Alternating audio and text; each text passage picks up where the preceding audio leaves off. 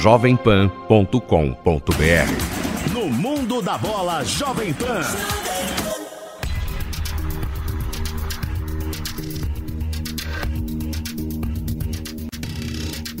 Muito bom dia, meus amigos. Estamos iniciando mais uma edição do nosso Jovem Pan no Mundo da Bola.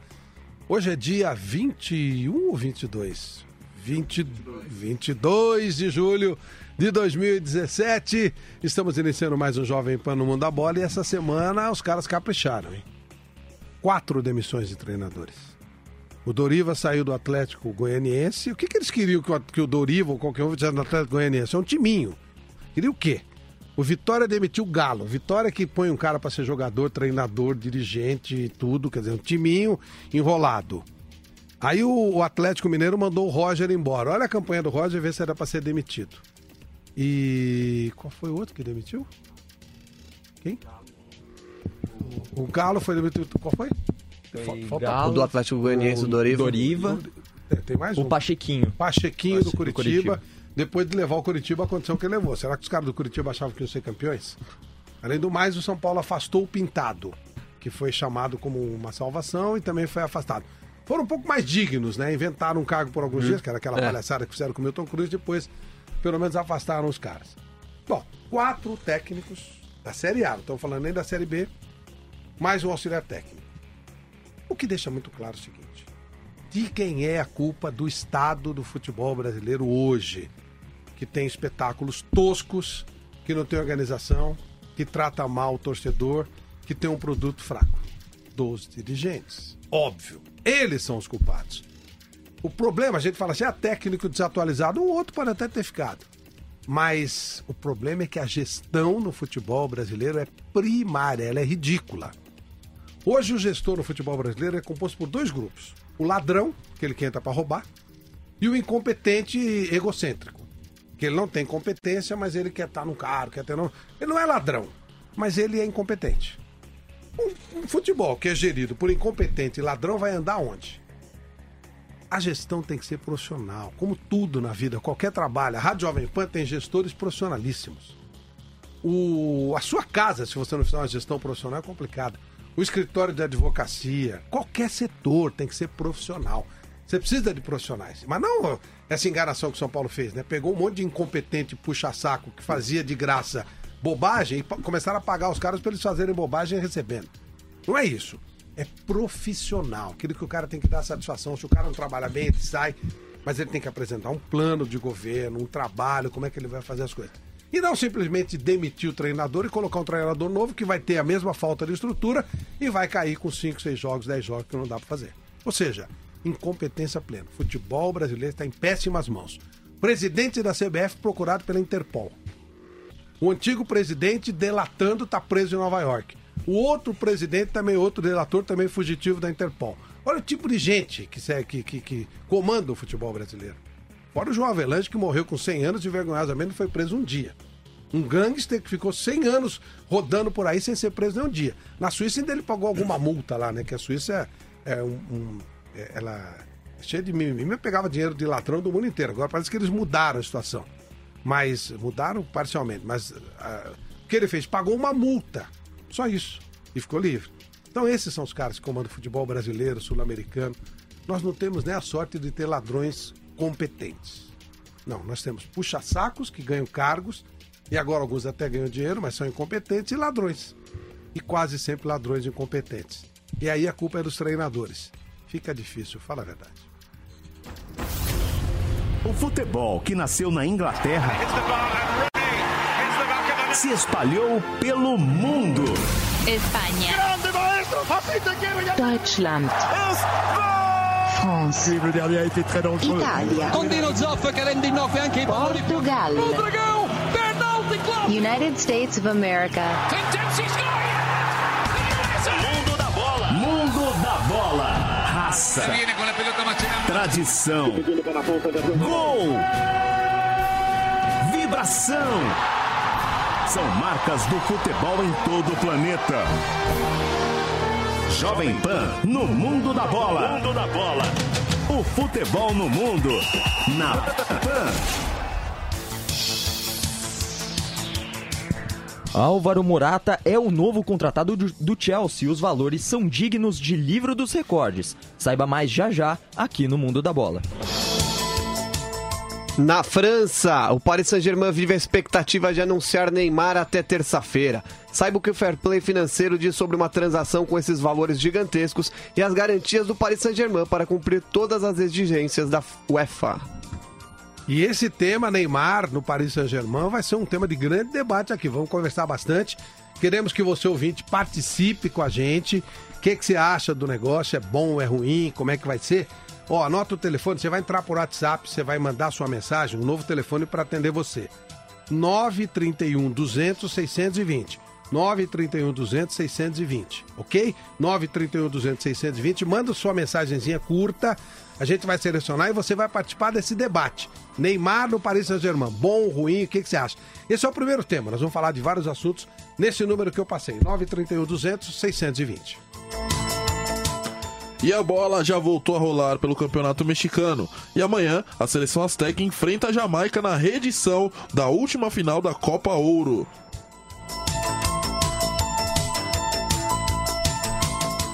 Em Portugal, o Sporting joga hoje contra o Mônaco, campeão francês, em Lisboa, na apresentação aos sócios do Clube de Alvalade. Enquanto isso, o Benfica venceu o torneio Algarve Cup ao bater o Betis Sevilha por 2 a 1. No lado B da Europa, tem ex-Corinthians fazendo golaço em estreia na Rússia e clássico na Ucrânia nesse final de semana. No mundo da bola.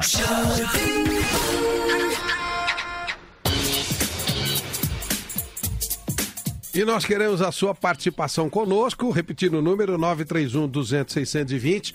Você grava a sua mensagem, a gente coloca para você colocar. Pode, claro que você pode falar dos jogos desse final de semana, né? Campeonato Brasileiro, Esporte Palmeiras, Fluminense e Corinthians, São Paulo e Grêmio na segunda-feira, Santos e Bahia também, lógico. Fala, o, o espaço é seu. Mas o primeiro tema que a gente está colocando aqui é esse tema Neymar no Paris Saint-Germain. O que, que você pensa dessa história?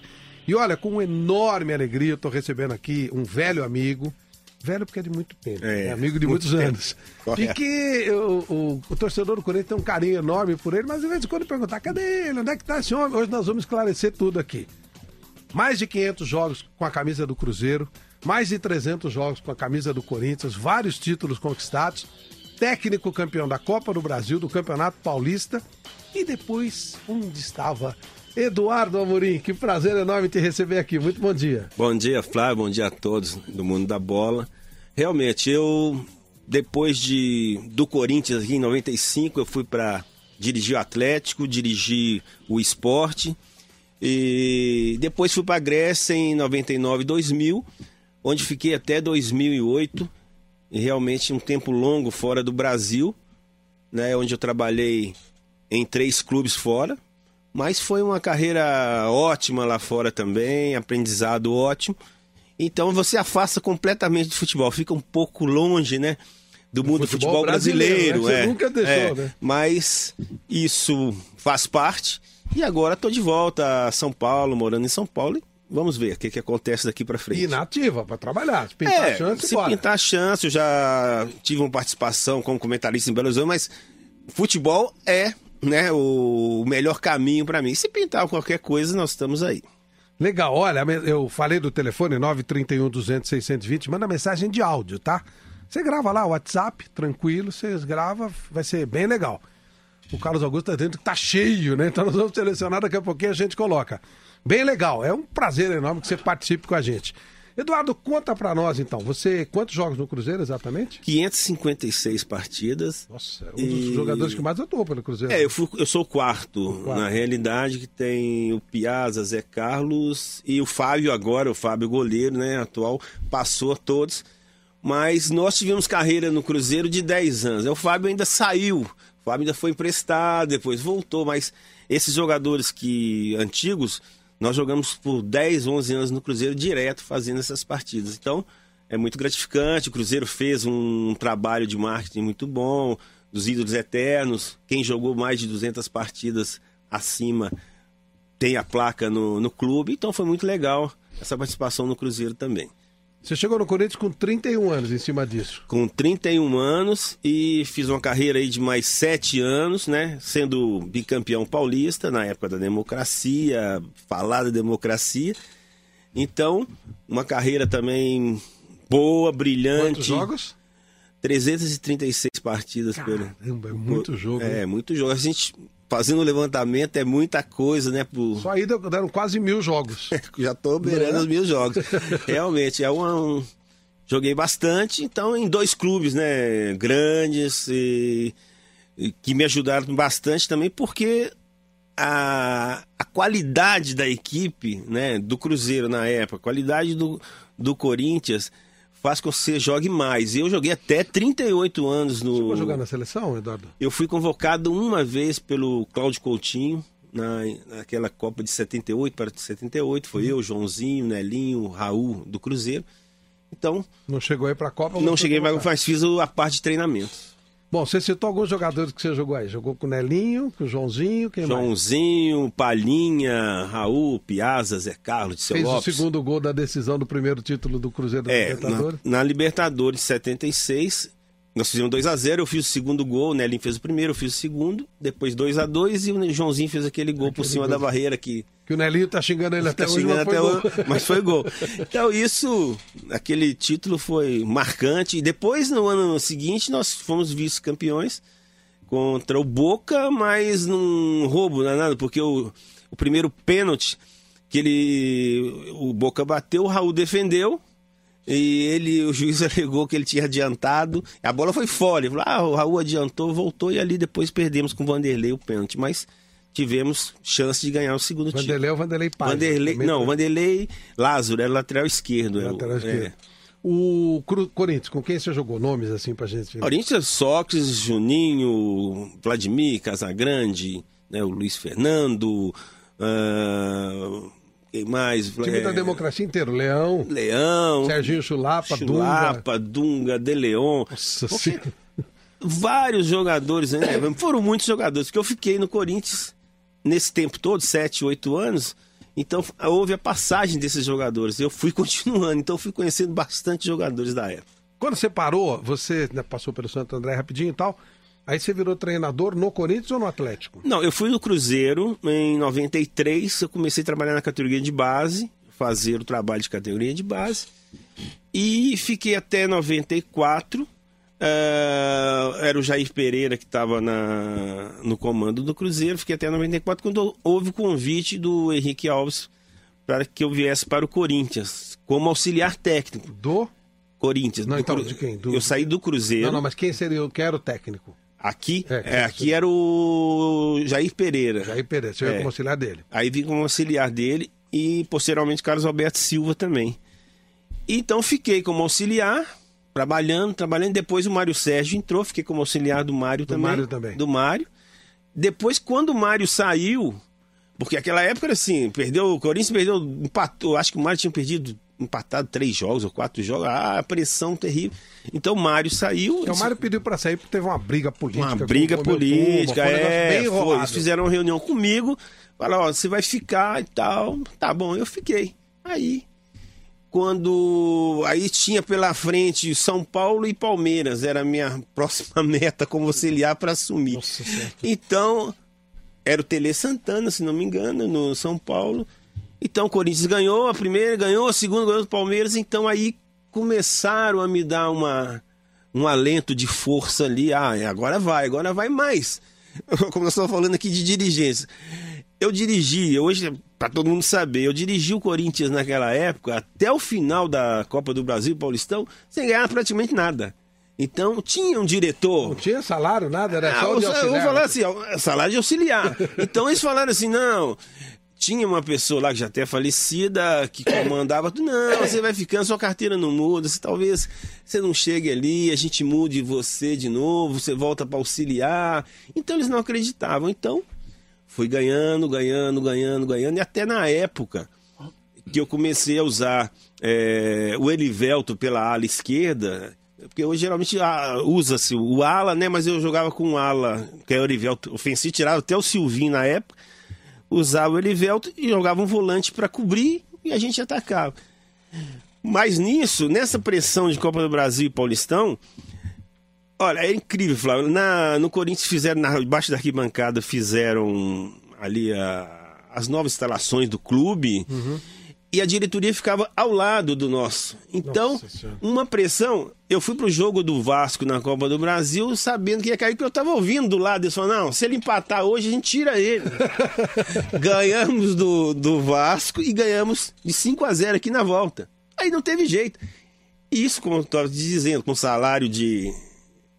Então, eu só não saí do Corinthians naquela época, quando terminou o campeonato, porque eu não tinha ganhado nada, não tinha ganho nada em termos financeiros. Aí, aí eu tive que fazer uma negociação de contrato para ficar aquele ano. E ó, ganhar dois títulos. Ainda eles queriam o terceiro, que a gente foi para Libertadores.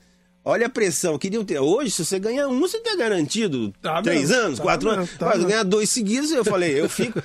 Nada, mas futebol, como você sabe, dirigentes amadores. É complicado. Daqui a pouquinho o Eduardo vai contar a passagem dele pelo futebol grego, que é muito legal também. Foram oito anos. Oito não anos. é pouco tempo, não. 10h34 em São Paulo. Ó, 931 200 620. Já estamos selecionando mensagem. Daqui a pouco você vai falar aqui conosco, falando sobre o tema, o primeiro tema que a gente está colocando, Neymar do Paris Saint-Germain. O que, que você acha disso? Daqui a pouquinho a gente coloca a sua palavra e vamos também dar informações aqui. Que raio que é o fair play financeiro, que pode ser um, um empecilho, uma dificuldade para a ida do Neymar. O que, que é isso? Né? Daqui a pouco a gente vai levantar esse tema.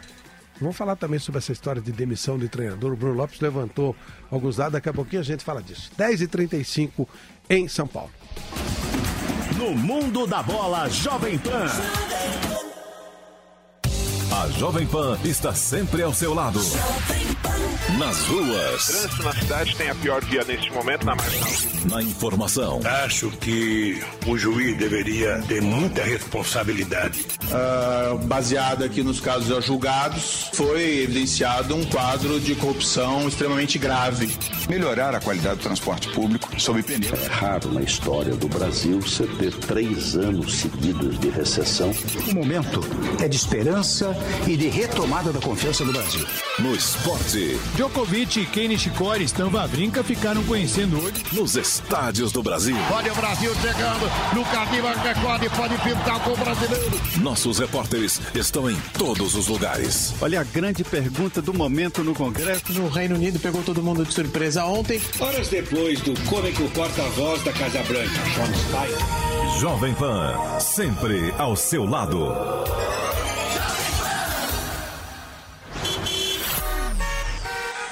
Agora, as informações da Central Jovem Pan de Trânsito. Quem sai para viajar nesse momento vai encontrando ainda boas condições pelas principais rodovias. O trânsito flui bem tanto no sentido do interior quanto no sentido do litoral. Para quem chega à região metropolitana também não há dificuldades. Rodoanel também com boas condições. E pela cidade de São Paulo, o problema maior realmente pelo corredor norte-sul, entre o viaduto Árabe-Síria até a aproximação com o Centro Cultural São Paulo e pela Avenida dos Bandeirantes no sentido do sistema Anchieta Imigrantes na passagem ali pela lateral do aeroporto de Congonhas. Região central muito movimentada, o pessoal indo às compras e a Avenida do Estado com dificuldades para o motorista nos dois sentidos na passagem ali pelo Mercadão.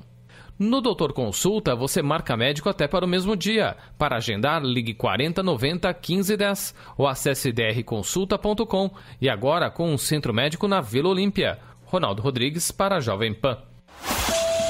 Turismo Jovem Pan.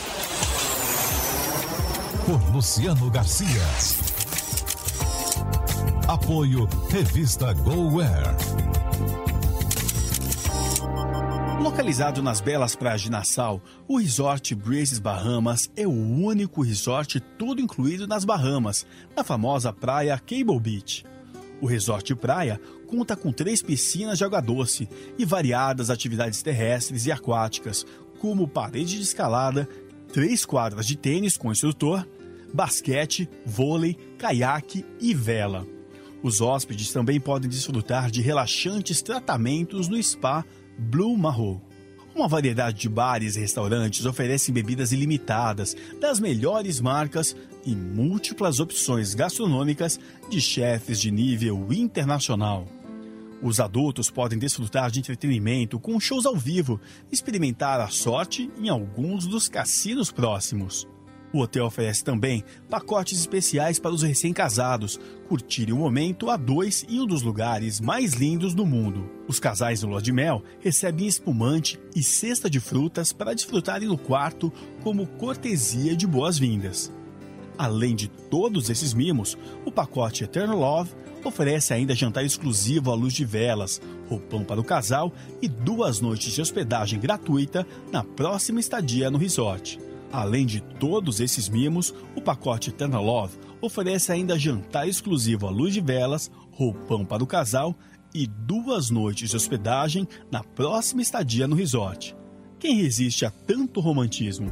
Fique por dentro do mundo das viagens, todo domingo às 8 da manhã, na melhor e maior rede de rádios do Brasil. Turismo Jovem Pan, com Luciano Garcia. Mundo da bola. 10 horas e 39 minutos em São Paulo, as mensagens vão chegando. O Gustavo Faria pede para mandar um salve pro Moio. Fala aí, Moio! Prazer enorme receber sua mensagem. Messias Rodrigues, salve nega véia macaca, o nosso sempre presente Jorge Ferreira lá de Ushuaia, na Patagônia. Frio pra caramba lá, hein? Nossa senhora, o pessoal andou sofrendo muito. Gustavo Faria também. Ah, não, Gustavo Faria é o que pediu para mandar mensagem do Moio, o, o, do Moio. O Ricardo Luiz Rebouças de Queiroz. É, quem mais aqui com a gente? O Gustavo Farbi também falando com a gente. Eu falava do com relação aos técnicos, o Bruno Lopes fez um levantamento. Como é que é essa história dos treinadores? O, você tem uma estatística do, do, É do ano, é isso? Isso, fala no geral também. Bom dia a todos. É, estamos na 15ª rodada do Campeonato Brasileiro e já tivemos 13 trocas de 13. treinadores. Dessas 13, nove foram demitidos e quatro treinadores entregaram, entregaram o cargo. Os quatro que entregaram foram o Paulo Autuori, o Guto Ferreira, o Petkovic e o Marcelo Cabo. Então, agora, nesse momento, só temos somente o Corinthians, o Grêmio, o Flamengo, o Palmeiras, o Botafogo, o Cruzeiro, Fluminense, Vasco, a sua Ponte Preta e o Havaí estão com o mesmo treinador desde o início da competição. Ou seja, metade dos 20 clubes já trocaram de treinador durante o Campeonato Brasileiro. Estamos na 15ª rodada. E se a gente pegar no geral do Campeonato Brasileiro, o recorde de trocas de treinadores foi em 2015, quando a gente teve 32 trocas. Estamos em 13 na 15ª rodada. A então, 13 de... a chance de superar. Que ano foi isso? 2015, 32 trocas. Agora há pouco tempo, né? Ou seja, provavelmente os mesmos incompetentes cartolas que estão aí eram os que estavam lá, né? E teve time que já trocou duas vezes de treinador em 15 rodadas. Tipo o Atlético Goianiense? Atlético Goianiense. Aí eu não entendo os dirigentes do Atlético Goianiense. Trocam o treinador pensando o quê? O time Atlético Goianiense vai lutar até, até o final para não cair, se já não caiu. Quem montou o time? Mas... Não, é? não é verdade? A culpa é dele, a culpa é do Cartola, ele que saia. É aí é que tá, né? E, e, vale destacar, destacar, que quem começou o Campeonato Brasileiro com o Atlético Goianiense foi o Marcelo Cabo, que foi campeão da Série B exatamente, com o Atlético Goianiense. Exatamente. Quando o Vasco também estava disputando, e aí trocaram, e agora o Doriva caiu, então não dá pra entender não, é ridículo, realmente. Né? Ridículo. Né? Rico Mota, Fábio Gonçalves Cardoso, eh, Rene Luiz Predebon, Alexandro Alves Rabelo, todo o pessoal que está nos ouvindo. A nossa querida Carolina Rivaldo, um beijo para ela, tá num momento difícil lá, mas vai estar, tá, ficar tudo bem. Nivaldo Murer, Álvaro Alves, Luiz Augusto, Marcos Farina, Vanderlei Roberto da Silva Jaú. É, a nossa Fernandinha Alckmin está na redação do Gazeta Esportiva Neto, mas está nos ouvindo. Roberto de Lima, Va Walter Veiga, Maurício Stefani, Maurício, Maurício Soares, João Aurélio de Campos, Davi Mota. O pessoal tá, tá vendo a gente, ouvindo a gente, na verdade, né, Eduardo? É. Eduardo, é, daqui a pouquinho nós vamos falar do futebol alemão. É, mas conta pra mim a experiência na Grécia. Como é que você foi parar no futebol grego e como é que foi lá? Então, eu fui na temporada 99-2000. Então, pela minha participação de um torneio do Atlético Mineiro em Hong Kong em, em 97, aí um dirigente me sondou lá, um presidente queria me ver eh, trabalhando na Grécia e tal, mas eu, então eu deixei. Falei, ah, não, futuramente. Então passou esses dois anos, três. Aí eu tinha saído aqui do. Eu acho que era da portuguesa, se não me engano. Aí resolvi ir. Aceitei, foi um desafio interessante porque eu fui para a Grécia sem saber nada, falar grego, nem imaginar. Você falava, não? Nada, não Também falava nada na época, nada. Eu fui com a cara e a coragem. Chegando lá, o meu, é, o meu auxiliar técnico seria um argentino que já estava lá há mais de 30 anos, o argentino já não sabia falar mais nada, passar nada para mim. Então eu fui enfrentando. O também não falava? Também eu falava muito pouco. Então, um aí eu come... como eu tinha aquele data show na época, eu levei aquele data show. Então eu fui estudando o futebol com esse argentino, os nomes. Então eu fui Como passando. é que você falava com o jogador? Então, no começo era só o argentino que falava, eu tentava adivinhar e tal. E eu só fui aprender alguma coisa depois de três anos. Que eu fiquei lá que eu, começava, que eu comecei a entender. Mas então foi fala muito. grego? Não, eu entendo algumas coisas. Agora você já não passa fome. Não, já não passo fome, não, não. E inclusive meu filho casou com uma grega, então já ficou mais fácil as coisas. Então, mas essa transição foi difícil. Você tem netinho grego? Ainda não, vou ter ainda, vou ter linda. breve agora em outubro. Que Coisa é, legal. É. Muito boa, muito legal. Mas isso, a passagem foi difícil nesse início. Depois, com o jeitinho brasileiro, chegou um jogador brasileiro pro meu time, que também atuou muito tempo lá, falava um pouco de grego, então eu fui assimilando e fui fazendo carreira lá. E Três times, você falou. Três times, Calamata, Messiniacos e Apolo Calamarias. E um time do Messiniacos era da segunda e a gente subiu para a primeira. Então eles fazem um trabalho assim de, de renovação, tentam fazer um trabalho de renovação. E isso que me interessou bastante. Então, foi bom. É, nós conseguimos dois acessos lá. E o trabalho terminou nesse 2008, quando também a moeda mudou, tudo mudou. Então. Engrossou a- a economia grega. A economia grega começou a ficar ruim. Então, foi quando eu voltei e tive essa passagem por Belo Horizonte, onde eu tive problemas familiares. Pô, é, sua, ficou cuidando É, da sua mãe é e tal.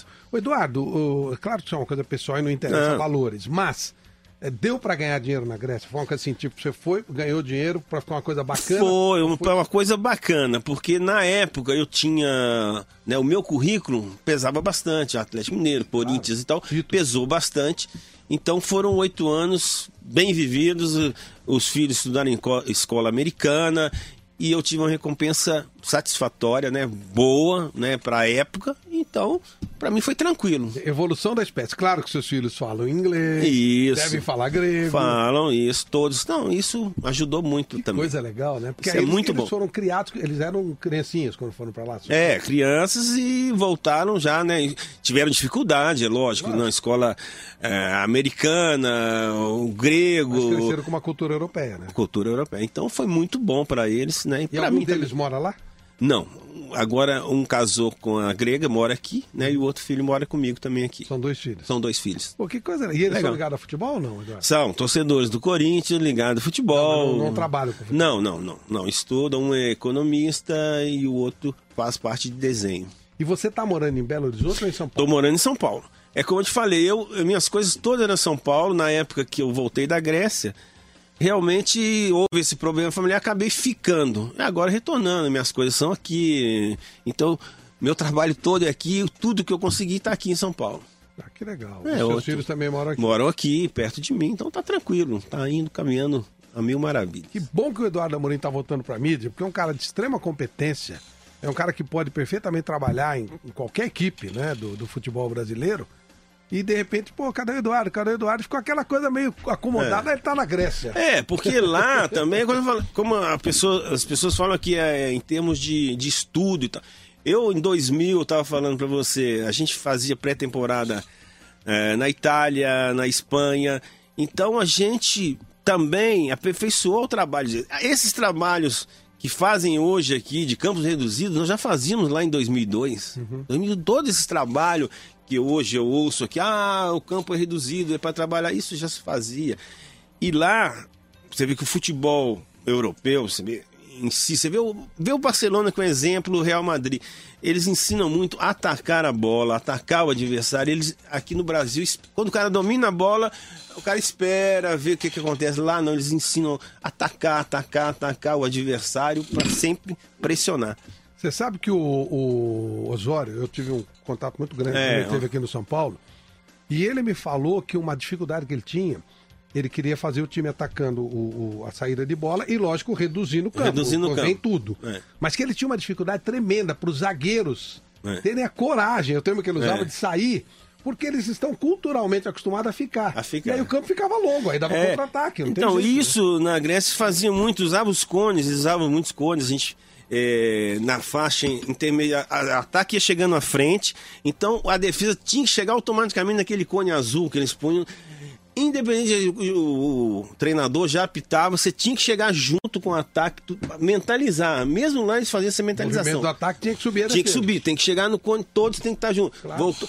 Então, é de mental. Lá pega o mais fácil. Aqui já no na Bra- base, né? É, Coisa aqui, até na base aqui no. Brasil, mais, muito mais complicado. Senhor, realmente. Hoje se joga no, pro contra-ataque. É Marcou. aí é- mas é muito feio, Fa, muito feio, é, o jogo feio, feio. Né? Se os dois times ficarem atrás, não sai nada.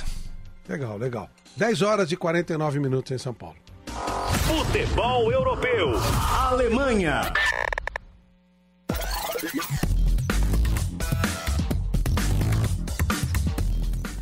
Ok, Bruno Prado, vamos falar do futebol alemão, novidades da semana. E aí, Bruno? Bom, as equipes começando a pré-temporada, o Bayern de Munique fez um amistoso com o Arsenal no meio da semana. O Rames Rodrigues estreou, por enquanto, o grande nome, o grande reforço do Bayern de Munique para esta temporada. O jogo foi em Xangai, na China, empatou 1 a 1 no tempo normal e depois nos pênaltis o Arsenal venceu por 3 a 2 é apenas uma pré-temporada. O Lewandowski, que fez o gol do Bayern de Munique, é o time que vai se preparando, o time do Carlo Ancelotti, com algumas novidades, com algumas perdas, né? O- os dois que se aposentaram são as maiores perdas, o Lan e o Xabi Alonso, e também o Douglas Costa, que foi para a. Juventus. E chegaram alguns jogadores, como eu falei na semana passada, o Bayern apostando em alemães, jogadores alemães jovens, que muitos deles servindo às seleções que têm feito sucesso. Alguns medalhistas de prata aqui na Olimpíada do Rio, outros campeões da Euro Sub-21, campeões da Copa das Confederações. Os jovens jogadores da Alemanha estão reforçando o Bayern de Munique a partir dessa temporada. Dá para sentir eh, que teremos um maior equilíbrio esse ano no campeonato alemão, porque se formos olhar, um jovem alemão, claro que ele é muito bem preparado, tudo isso que a gente já cansou de falar aqui, mas é um jovem, você nunca sabe qual vai ser a reação usando uma camisa como a do Bayern de Munique, você nunca sabe qual vai ser a reação usando uma camisa como a do Bayern de Munique, você nunca sabe qual vai ser a reação usando uma camisa como a do Bayern de Munique, você nunca sabe qual vai ser a reação usando uma camisa como a do Bayern de Munique, você nunca sabe qual vai ser a reação usando uma camisa como a do Bayern de Munique, você nunca sabe qual vai ser a reação usando uma camisa como a do Bayern de Munique, você nunca sabe qual vai ser a reação usando uma camisa como a do Bayern de Munique, você nunca sabe qual vai ser a reação usando uma camisa como a do Bayern de Munique, você nunca sabe qual vai ser a reação usando uma camisa como a do Bayern de Munique. Será que teremos mais equilíbrio? Talvez. Na temporada passada eu achava que seria mais equilibrado. E até acho que em relação ao Bayern não estava tão errado o que eu pensava no início da temporada. Acho que o Borussia Dortmund decepcionou. Foi. Que era o time que poderia brigar. Porque o, o Leipzig liderou boa parte do primeiro turno, quase todo o primeiro turno. Então tinha uma fragilidade ali do Bayern que era natural pela troca de treinador, pela troca de estilo. E eu imaginava que o Dortmund poderia aproveitar dessa, desse momento que o Bayern teria uma mudança ali do Guardiola para o Ancelotti, mas o Dortmund não aproveitou, né? E o Leipzig não teria força para disputar o título até o final. E ainda acabou como vice-campeão, terminou na frente do Borussia Dortmund. Nessa temporada, o Dortmund troca de treinador, eh, sai o Thomas Tuchel, chega o Peter Boss. Acho que a reposição é boa, acho que são técnicos que têm estilos parecidos, então talvez o Dortmund não sinta muito a mudança de treinador. O Boss, pelo que a gente viu no Ajax, ele encaixa muito bem com o que fazia o Tuchel no Borussia Dortmund. E por enquanto o Dortmund mantém os seus principais jogadores, né? Isso a gente tem que esperar até o fim da janela. O Dortmund é um time que vende, mas por enquanto o Aubameyang está no elenco. Participou de um amistoso com o Milan no- nessa semana, venceu 3 a 1 ele fez gols, participou normalmente. O Milan até era um dos times que cogitava a contratação do Aubameyang. É, o Weigel segue no clube. O Götze voltou a jogar, isso é uma boa notícia da, dessa semana. né? Ele que teve um problema sério de saúde, Para voltou. saber se voltaria ou não, Sim, né? voltou na pré-temporada, a princípio bem, está, deve começar a temporada pelo Borussia Dortmund. Tem o Marco Reus, que nunca dá para saber também a questão física. Então, eu imagino um Dortmund forte. E o Bayern de Munique, eh, no segundo ano do Ancelotti, talvez tenha um trabalho um pouco mais consolidado, já tenha um pouco mais a cara do treinador italiano. Valeu, Bruno. Até mais. Até mais. O ouvinte conectado participa da programação Jovem Pan. pelo WhatsApp 11 931 17 0620. Esse é o WhatsApp da PAN. 11 931 17 0620. Agora, se você quer ligar e participar ao vivo, atenção para o telefone do ouvinte: 11 2870 9707. 11 2870 9707. É o ouvinte cada vez mais conectado com a Jovem Pan.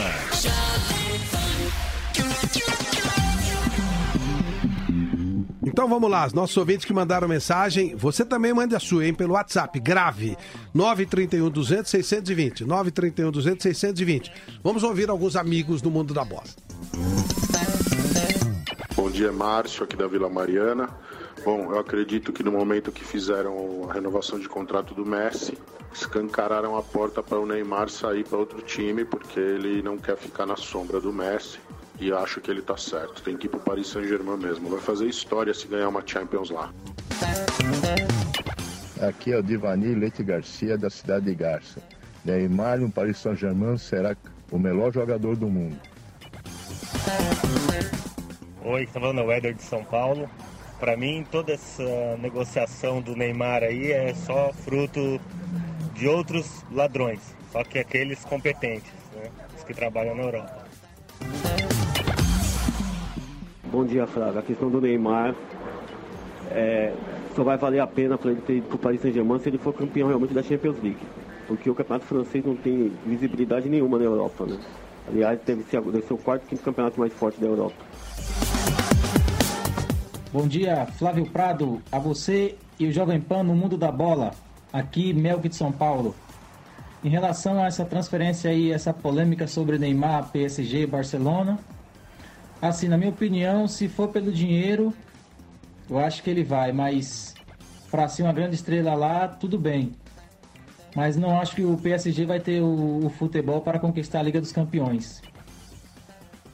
931 200 620. 931 200 620. Nós queremos que você participe, como esses amigos fizeram daqui a pouquinho. Mais um grupo de torcedores falando com a gente. Eduardo Amorim, qual é a sua opinião sobre essa transferência do Neymar? Parece que tá quase tudo certo. 90. Tá, tá fechado, vai. Tem, pode acontecer alguma intercorrência, mas tá fechado. O que você é, pensa em disso? termos de liga, eu acho que não é uma boa. Eu acho que o Neymar lá não, é um, não seria uma boa em termos de liga. Em termos de projeção, em termos de ganhar uma Champions, isso é outra coisa. Agora, eu, minha opinião minha, eu não sairia do Barcelona nunca. Eu acho que Barcelona eu, ele, ele vai chegar a ser o número um ainda e, e a visibilidade é outra. Em questão de jogar também, a dificuldade é outra. Ele vai estar sempre em outro patamar. E na, no, no Paris Saint-Germain ele vai estar sempre com mais facilidade, vamos dizer assim. Ah, então eu, eu vejo essa transação pro lado financeiro bom, mas pro lado profissional, eu acho, em termos de para a seleção brasileira, para aquele futuro que a gente almeja para o jogador, eu acho que eu, eu, opinião minha, ficaria no Barcelona. Em termos de dinheiro, o Neymar já ganhou no Barcelona dinheiro para que o bisneto dele não tenha problema. Agora ele já está no tatataraneto com essa transação aí. A última proposta do Paris Saint-Germain que o Neymar rejeitou, ele ia ganhar de luvas três ilhas e um hotel em Copacabana. Além de um cheque em branco que era de luvas. Vocês imaginem agora qual é, qual é a proposta. Se aquela ele rejeitou, imagine essa. Agora, um, pra gente, depois a gente vai pro intervalinho, depois do intervalo nós vamos debater esse tema entre nós e você, por favor, participe com a gente, 931 200 620. Eduardo, a, a pergunta, o que se fala, que um dos grandes motivos dele sair é que o Messi renovou e ele ficaria até que o Messi termine, ou por mais dois anos, como segundo, como um, um coadjuvante. Como é que você vê isso de você ter um grandão do teu lado? É bom, é ruim? Como é que você encara? Mas pode, eh, vai começar uma nova temporada. Eu vejo assim como jogador. Eu, se eu fosse o Neymar, eu tô vendo viabilizando outra temporada agora. Eu posso ser o primeiro esse ano. Posso muito menos. Não sei o que vai ter do, ser do Messi esse ano também. Eu posso ser superior. Então o jogador tem que pensar assim: eu quero. Ser mais, vou ser o primeiro logo. Apesar de toda a renovação, de todo o status em cima do Messi, o Neymar pode, com o futebol que ele tem, que é muito mais rápido, muito mais vistoso, ele pode superar. Eu penso assim, que o jogador Financeiramente, a gente né, já falou. Mas, é, deixa pra lá. Mas eu acho que nessa questão de ser o primeiro, ele pode ser o primeiro antecipadamente. Eu, eu penso assim, como jogador, como ex-jogador que eu fui. Então, eu penso nessa situação. Eduardo Amorim, nosso convidado de hoje. Vamos para o intervalinho. Vem aí o jornalismo Jovem Pan. 10 e 10 a gente vota. Aliás, 11 e 10 a gente vota. E o tema é Neymar do Paris Saint-Germain. 931 200 620. Até já. No mundo da bola. Atenção! Atenção! Grande saldão de passagens nacionais da To Go Travel. É isso mesmo que você ouviu. Nesse fim de semana, você compra sua passagem aérea para qualquer lugar do Brasil com preços inacreditáveis. Essa é a sua oportunidade de economizar muito e conhecer o melhor do Brasil. Não perca tempo. Acesse agora togotravel.com.br e garanta já a sua viagem. Economize muito. Compre na To Go Travel. O Grupo Sala VIP está completando 25 anos. Foi um longo caminho desde que a primeira casa foi aberta e hoje já são 15 unidades. Você pode curtir o ambiente descolado da Nico Hamburgueria, degustar uma pasta no requintado Nico Pasta e Basta, aproveitar o happy hour no Bar do Nico ou apreciar a clássica pizza da Sala VIP. Tudo isso graças a um ingrediente muito especial: nosso carinho por você. Muito obrigado. Grupo salavip.com.br Boletim Pet na Pan, com Alexandre Rossi. A Evani Boscariol tem cinco vira-latas, quatro fêmeas e um macho. O macho tem brigado muito com uma das fêmeas, que é a irmã dele. Ele começa a cercar a irmãzinha e de repente vira a maior briga. E a Evani não consegue separar eles. As outras fêmeas acabam entrando na briga também. Essa confusão toda só acontece quando ela e o marido vão recolher a sujeira deles. Quando estão sozinhos, não brigam. Esse quadro tem solução? Evani, infelizmente, quando a gente tem um grupo de cachorros, é muito comum os outros cachorros tomarem partido e acabarem atacando muitas vezes o cachorro que já está apanhando numa briga. Então, é muito perigoso ter muitos cachorros no mesmo ambiente que não estão se dando super bem. Por isso, uma das dicas é você dividi-los em dois grupos, até mesmo para você ter um maior controle. E é importante também você ganhar controle sobre esses cachorros. Porque tanto você quanto o seu marido, quando estão dentro aí do quintal, interagindo com eles, é como se tivesse alguma coisa de muito valor, como se fosse, por exemplo, um osso. E aí eles podem disputar pela atenção de vocês. A solução para isso é você ter um bom controle sobre eles, não permitindo com que ninguém comece uma briga. Eu sugiro que você peça ajuda para algum especialista em comportamento ou em adestramento para te ajudar, até mesmo para evitar uma briga muito feia. Ouça o programa Pet na Pan, todos os domingos às sete e meia da manhã. Dúvidas sobre comportamento animal? Escreva para alexandrerossi@jovempan.com.br. Jovem Pan. Transmissão em tempo real, via satélite para todo o Brasil. Pela internet em jovempan.com.br para todo o planeta.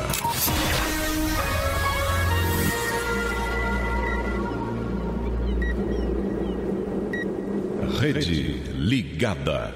Hora oficial do Brasil, 11 horas, 2 minutos. Repita. 11 2. Tudo o que você precisa saber. Opinião, Economia, internacional, esportes, política, entretenimento. Pan News. Rede Jovem Pan ligada para a edição das 11 horas neste sábado, 22 de julho de 2017. Agora os destaques.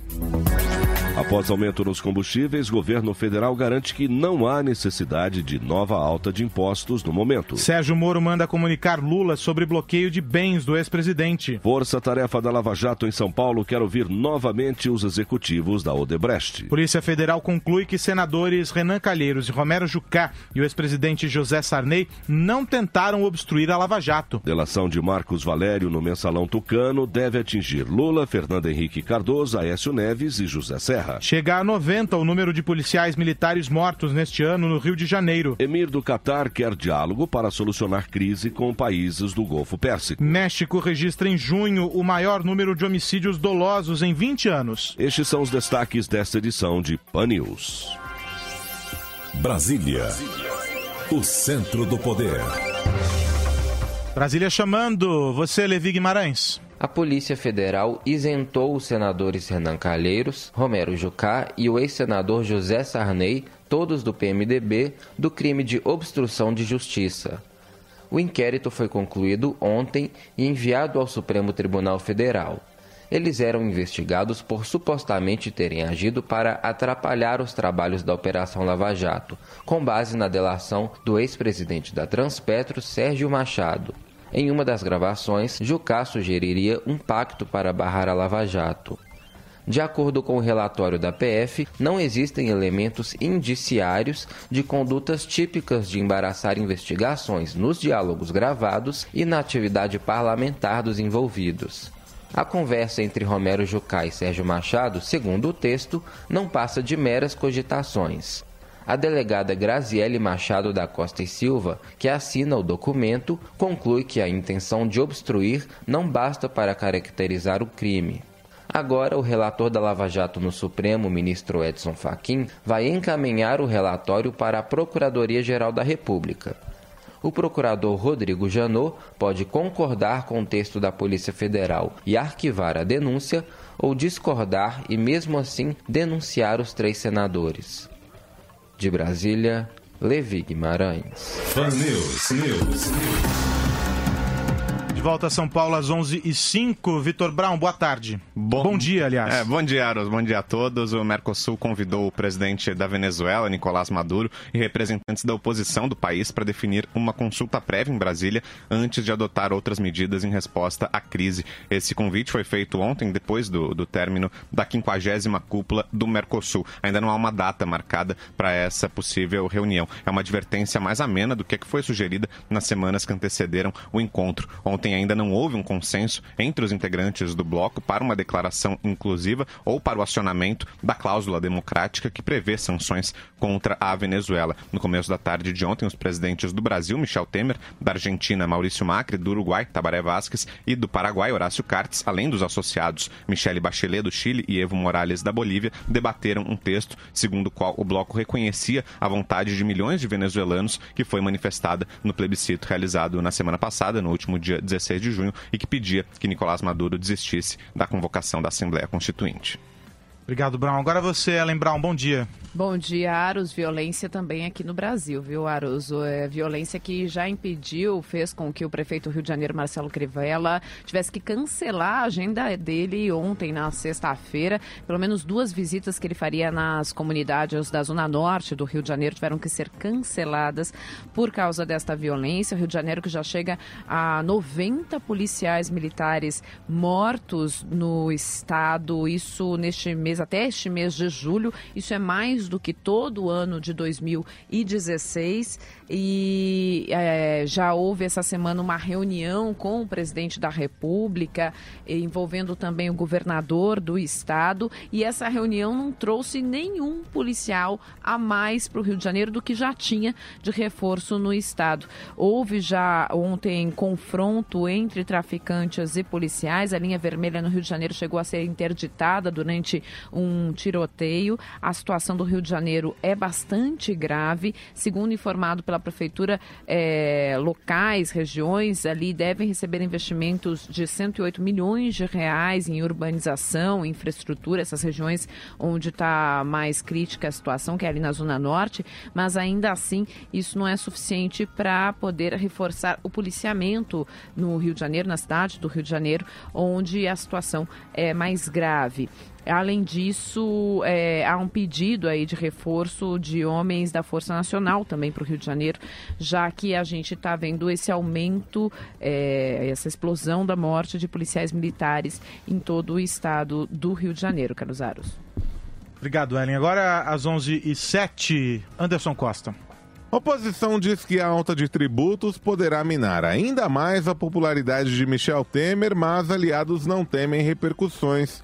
A decisão de subir o piscofim sobre os combustíveis para aumentar a arrecadação foi criticada por lideranças contrárias ao governo.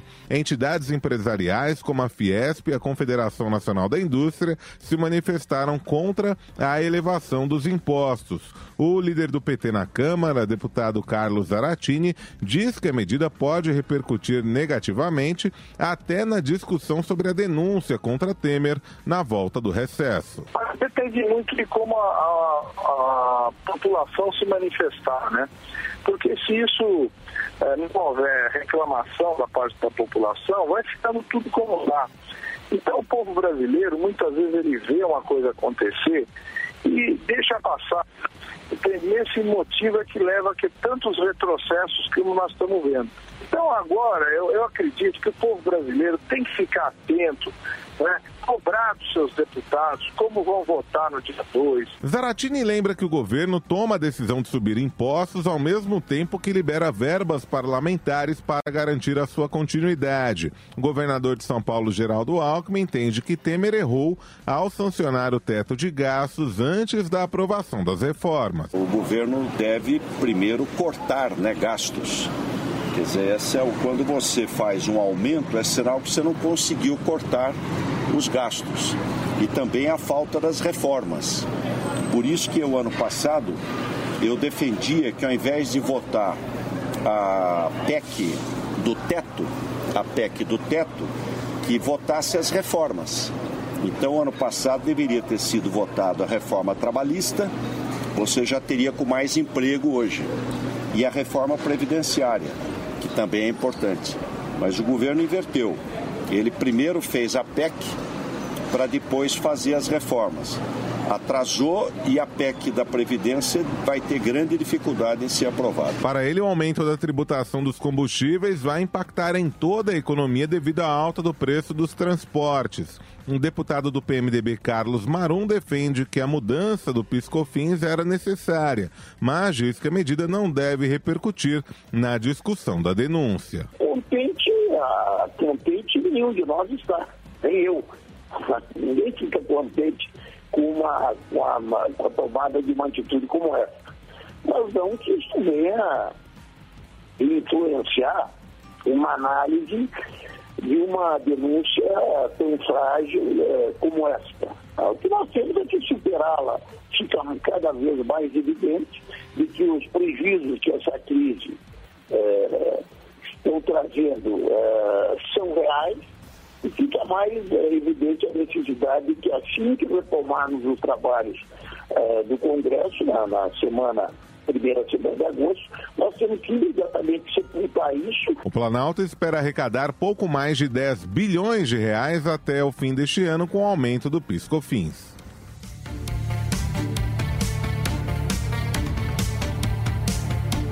Onze horas 11 minutos, ponto final nesta edição de Pan News, que volta logo mais ao meio-dia, ligando toda a rede Jovem Pan. Rede Jovem Pan News. Opina Pan.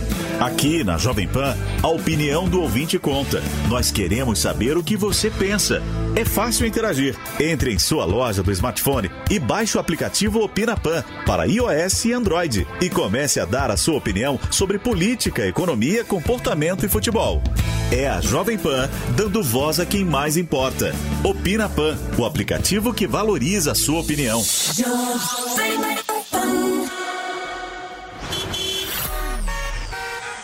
Agora, as informações da Central Jovem Pan de Trânsito. A gente volta a falar do trânsito para os ouvintes da Jovem Pan, observando o trânsito mais complicado agora pela Salim, no sentido da Marginal Tietê. Desde a passagem ali, aproximação com o viaduto Pires do Rio até o cruzamento com a Celso Garcia.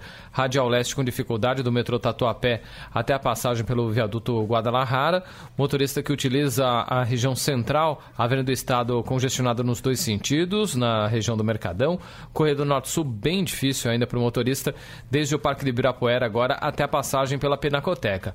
Vale a pena o caminho pela Marginal Tietê, vale a pena o caminho também pela Marginal do Rio Pinheiros. Apesar de ter um pontinho aí de lentidão no sentido da Castelo pela Expressa na passagem pela Verbo Divino, mas a pista lateral funciona muito bem para o motorista. A dos Bandeirantes também com uma boa condição nos dois sentidos. Acabou o gás? O que você faz? Não liga, chama. Baixe e chama, você compara preço, escolhe o tempo de entrega e recebe seu gás com facilidade. Chama, gás num clique, baixe o aplicativo. Ronaldo Rodrigues para a Jovem Pan.